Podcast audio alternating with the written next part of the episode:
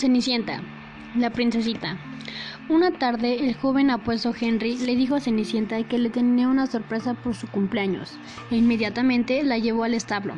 ¡Felicidades! exclamó. Parado ahí se vio una osita bebé, demasiado pequeña, con grandes ojos y una carita demasiado dulce. Cenicienta quedó sorprendida. Es todo una bebé, gritó. Es demasiado adorable. Es regalo de cumpleaños dijo Henry. Su nombre será Princesita, dijo Cenicienta. Cenicienta al instante le tuvo un gran amor a Princesita. Ella mandó a comprar pañales para Princesita e inmediatamente se lo puso, para así poderla llevar a cualquier lado. La bañó en su propio baño y cepilló su pelaje con su propio cepillo. ¿No es adorable? Cenicienta le preguntó a Henry, mientras que Princesita estaba jugando en el pasto. Absolutamente, amor, contestó Henry. El amigo de Cenicienta, el ratón Gus Gus, estaba mirando también. Feliz cumpleaños, dijo. Cenicienta se pasó todo el día junto a su pequeña osita. Al llegar la noche, Cenicienta no pudo separarse de Princesita. No la podía dejar en su casa. Tal vez lo mejor sea que esta noche la pases a mi lado, le dijo Cenicienta. Estarás más cómoda. Cuando el gran duque, junto a las demás personas del palacio, se percataron de la decisión de Cenicienta, quedaron impresionados. El rey me arrancará el pescuezo, dijo el gran duque. Tranquilos, yo hablaré con Gary y no habrá problemas. Cenicienta le hizo una cama en el palacio cerca de la chimenea. Para que no tengas frío, dijo Cenicienta princesita. Que descanses, pequeña princesita. Ariel se despidió con un beso de princesita. Al día siguiente, el cielo amaneció tan nublado que en poco tiempo empezó a llover. Cenicienta miró por el balcón y volteó a ver a Princesita, e inmediatamente supo que tendría que comer junto a ella. Princesita es solo una bebé y se enfermará si sale con el clima que está ahora, le dijo a Henry. Pienso que lo mejor será que Princesita desayune con nosotros en el comedor. Al terminar de desayunar, el cielo se despejó, dejando salir al sol. Así que Cenicienta llevó a Princesita a jugar en el jardín. Ambas se la pasaron esa tarde muy divertidas, y Princesita se la pasó jugando todo el tiempo. Después de todo, ella no quiso estropear el jardín. Mientras el tiempo pasaba rápido, Princesita creció, pero Cenicienta la seguía viendo como una osita bebé.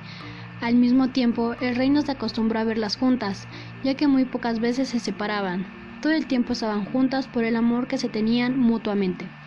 También, al ser tan adorable, Cenicienta pasaba más tiempo con ella que con sus demás amigos los ratones. Para Princesita no importaba qué estuviera haciendo Cenicienta, ella siempre la acompañaba a cualquier lado donde fuera. En una tarde su amigo Jack le dijo, Cenicienta, tienes que ver la realidad y saber que Princesita crecerá y ya no podrá ir a todos lados juntas. Cenicienta dijo, Siempre será una bebé para mí. Princesita era solo una bebé, pero el tiempo pasaba y ella seguía creciendo. Al mismo tiempo que el reloj pasaba, los problemas empezaron a presentarse, al tener a una osa dentro del palacio. Pero Cenicienta no le tomó importancia, ya que esos momentos que pasaban juntas eran demasiados felices. Al pasar el tiempo, el palacio organizó un baile para anunciar el nacimiento de su hijo. Todo el castillo estaba emocionado y a la misma vez ocupados, ya que tenía que ser perfecta esa ocasión. Para ello invitaron a reyes y reinas de los demás reinos. Al llegar el día del baile, la presentación de la noticia fue perfecta.